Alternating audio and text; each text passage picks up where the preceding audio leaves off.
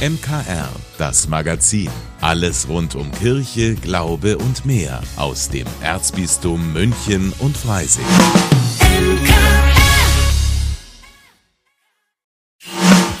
Münchner Kirchenradio. Das Radio im Erzbistum München und Freising.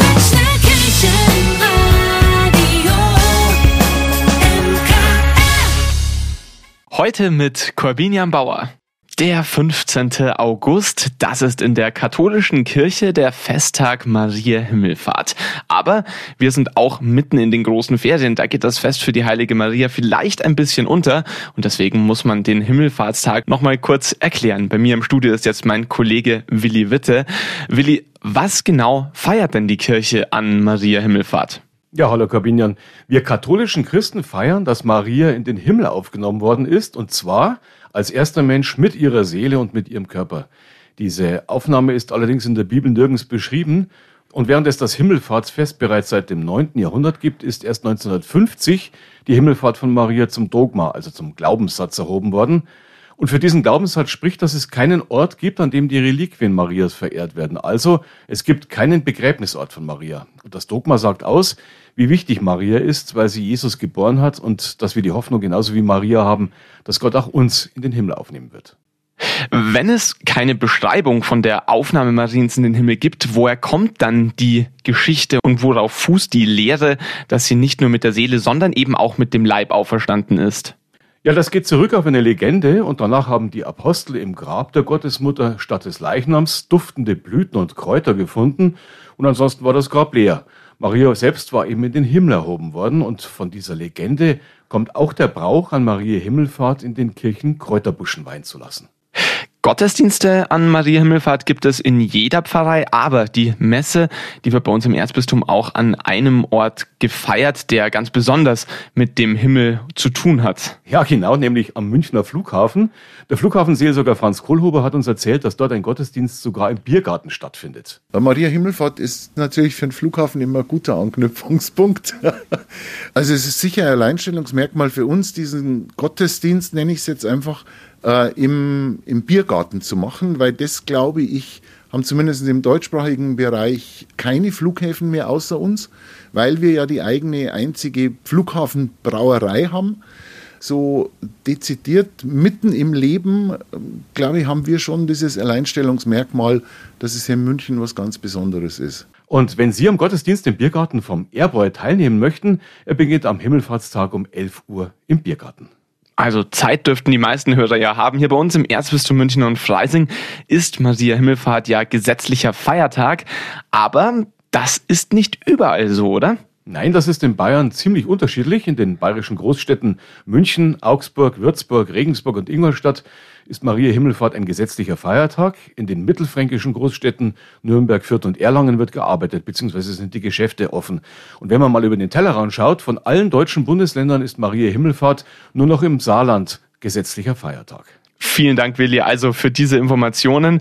Und da wünschen wir natürlich Ihnen, liebe Hörerinnen und Hörer, auch wenn wir uns morgen natürlich trotzdem hören werden im Radio, einen schönen Himmelfahrtstag schon heute. Hin wünsche ich dir auch. Was hat Frauenfußball mit Maria Himmelfahrt zu tun? Vielleicht denken Sie sich jetzt, was ist das denn für eine Frage? Aber Pfarrer Rainer Maria Schießler hat da eine ziemlich gute Antwort drauf. Wie die ausfällt, das hören Sie jetzt in der neuen Folge von Schießlers Woche. Schießlers Woche. Hier spricht der Pfarrer. Das Fest der leiblichen Aufnahme Mariens in den Himmel, oder wie wir kurz sagen, Maria Himmelfahrt, besitzt ja auch eine wunderschöne Kurzbezeichnung bei uns in Bayern, nämlich der Frauendog. Ja, die Frauen. Leider haben sie es unseren Männern daheim bei der Fußball-WM in Australien nicht gezeigt, wie wirklich erfolgreicher, schöner und schneller Fußball jetzt geht. Und ich meine jetzt nicht nur die Männer unserer Fußballnationalmannschaft, sondern schon alle Männer, vor allem jene, die immer noch gerne mit Vorbehalten oder gar Vorurteilen den Frauen im Fußballsport gegenüberstehen. Nach dem ersten erfolgreichen Spiel gegen die Mannschaft aus Marokko, das die Damen souverän mit 6 zu 0 absolvierten, glaubte man schon einen regelrechten Durchmarsch dieser engagierten Sportlerinnen bei dieser WM. und den heiß begehrten dritten Stern auf dem Trikot für den dritten WM-Titel. Schaut her, liebe Männer, so geht Fußball, hieß es schon in einigen Gazetten gleich nach dem Spiel. Der weitere Weg bei dieser WM verlief bekanntlich anders. Eine peinliche Niederlage gegen Kolumbien in der letzten Minute der Spielzeit und ein Unentschieden gegen Südkorea, das nicht weiter half, um ins Achtelfinale der K.O.-Phase zu kommen. Naja, wenigstens sind sie wie unsere Männer auch in der Vorrunde und auch gegen Südkorea ausgeschieden. Das haben sie mit ihnen zumindest jetzt gemeinsam. Groß war die Trauer auf dem Platz nach diesem Spiel. Auch da sind die Frauen schon ein Stück weit emotionaler als die Männer. Sie zeigen ganz offen ihre Gefühle, ihre Enttäuschung bis hin zur Trauer. Bei solchen Bildern aus nächster Nähe leidet man mit, kann gar nicht böse oder feindlich gestimmt sein. Im Gegenteil, gerade in diesem Moment, als man die verstörten und ausdruckslosen Gesichter der Fußballdamen sah, die verzweifelten Versuche, den Schock gemeinsam zu ertragen und die Bemühungen der Betreuer, die Frauen zu trösten, wenn man sie nur eng umschlungen in die Arme nehmen konnte, sind da in mir ganz andere Gedanken in den Sinn gekommen. Ich fühle ehrlich mit, dass die Fußballdamen gescheitert sind. Ich fühle mit. Und wie? Entschuldigung, das wäre mir so vor, sagen wir mal, 15 bis 20 Jahren niemals passiert. Kein einziges Spiel von den Damen hätte ich mir damals angeschaut. Nie hätte ich öffentlich gemacht, dass mich dieser Sport in den Händen bzw. unter den Füßen der Damen interessieren oder gar begeistern könnte. Damenfußball. Wer hat denn für so etwas Zeit und Interesse? Das ist Männerfußball in Zeitlupe, hieß es damals immer wieder. Als kurze Meldung bei den Nachrichten hätte ich es zur Kenntnis genommen, wie sie bei einer WM abgeschnitten hätten, ob sie ausgeschieden oder erfolgreich gewesen wären. Das wäre es aber danach schon gewesen. Dass sie schon zweimal Weltmeister waren, ist mir irgendwie entgangen. Und jetzt? Was ist denn da passiert? Gerade dieses frühe Ausscheiden der Fußballerinnen und die nachfolgende Diskussion, wie es jetzt mit dem Damenfußball in Deutschland weitergehen würde, hat mich innerlich zutiefst aufmerksam gemacht, was und in welcher Dimension sich da etwas bereits radikal verändert hat. Da geht's jetzt gar nicht mehr nur um die Fußballdamen, es geht um die Frauen überhaupt und ihre feste, unverrückbare Verankerung in unserer Gesellschaft, und zwar ausdrücklich als den Männern gleichberechtigter Teil der Menschheitsfamilie. Der sportliche Erfolg bzw. Nicht-Erfolg, Misserfolg finde ich angesichts der Leistung aller Sportlerinnen irgendwie unpassend, spielt für mich plötzlich eine eher untergeordnete Rolle. Dass wir eine Gesellschaft geworden sind, in der der Stellenwert der Frauen endlich derart aufgewertet und selbstverständlich geworden ist, in der sogar die sportliche Leistung der Frauen genauso dramatisch eingeordnet und miterlebt wird wie bei den Männern, das ist für mich in diesem Augenblick der eigentliche Erfolg. Da haben wir viel mehr erreicht als alle Sportpokale der Welt zusammen. Da werden ganz wichtige Schritte getan, um die Herabsetzung und die Diskriminierung der Frauen im ganz normalen Leben endgültig verschwinden zu lassen. So vieles hat sich da bereits positiv getan. In der Politik sind Frauen schon längst führend angekommen. In der Wirtschaft sind Frauen starke und intelligente Führungspersönlichkeiten, die die Weichen stellen. Im Sport ist für mich die männerdominierte Fußballsparte ein echter Wellenbrecher. Der Frauenfußball hat derart an Zuspruch gewonnen, dass man sogar daran denkt, diese Gleichberechtigung auch monetär intensiver auszugleichen. Das heißt was? Wobei die finanzielle Seite im Sport überhaupt viel mehr Kontrolle bedarf. Ja, und die Veränderungen in der Kirche, ui, ouch, ja, nein, da müssen wir noch viel lernen. Aber ich bin mir ganz sicher, auch da wird's noch was. Fragen Sie bitte nicht wann. Aber warum mag die Kirche die Frauen nicht? fragte mich mal eine Zuhörerin bei einer Veranstaltung. Ich habe nur geantwortet, ich glaube nicht, dass sie, die Kirche, sie nicht mag. Ich glaube eher, sie hat Angst vor euch, wegen eurer Kompetenz, mit der sie die Kirche dann umgehen müsste und es lernen müsste, dass auch ihr was könnt.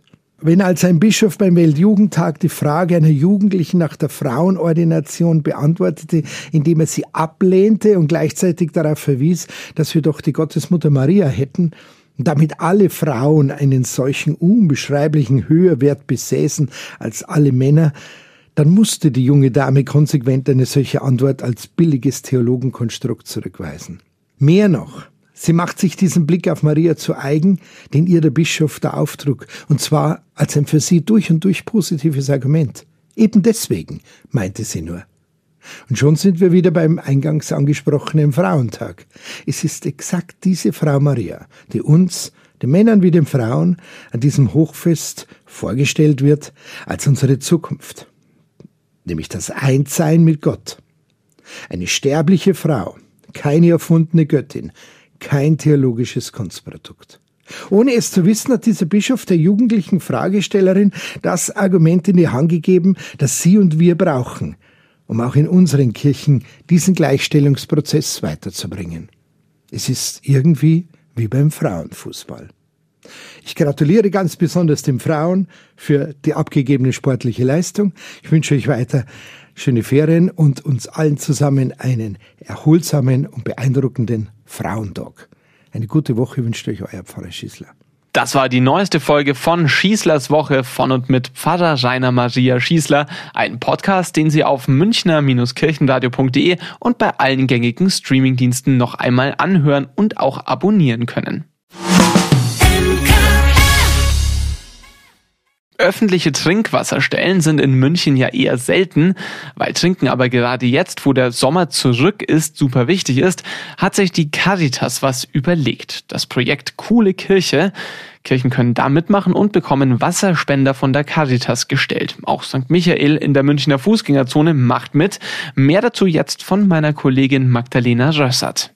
Hier in St. Michael gibt's für die Besucher im Eingangsbereich Wasser und Papierbecher. Und das, obwohl Kirchenrektor Pater Stark erst skeptisch war. Weil wir ja eigentlich, und das habe ich auch der Caritas am Anfang gesagt, unseren Kirchenbesuchern zunächst einmal vermitteln wollen, das ist eine Kirche, und da macht man jetzt kein Picknick in den Bänken, man legt sich nicht hin oder benimmt sich so wie draußen, sondern ähm, achtet auf die Heiligkeit des Raumes, wenn man das so sagen will. Außerdem war da noch die Sorge, dass überall in der Kirche dann Becher rumliegen. Das ist aber zum Glück nicht der Fall.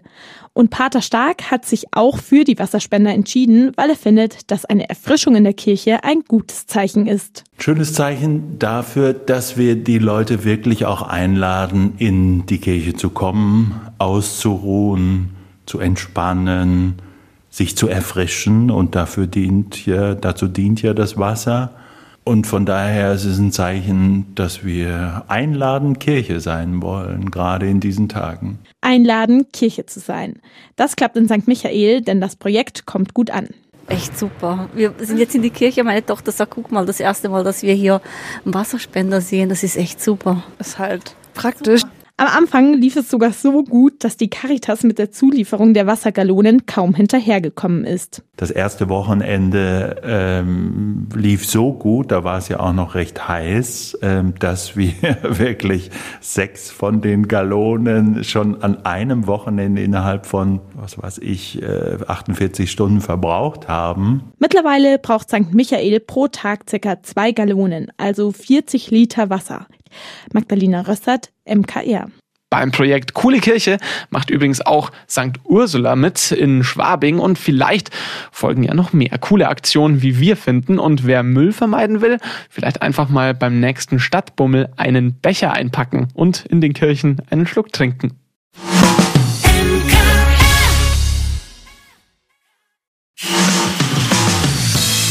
Vielen Dank, dass Sie sich unseren Podcast MKR, das Magazin des Münchner Kirchenradios, angehört haben. Wir freuen uns, wenn Sie unseren Podcast abonnieren und in der Podcast-App Ihrer Wahl bewerten. Am liebsten natürlich mit fünf Sternen. Wir haben auch noch viele andere schöne Podcasts. Diese finden Sie unter münchnerkirchenradio.de und überall, wo es Podcasts gibt. MKR, wir machen Ihren Podcast. MKR, mehr Tiefgang für den Süden.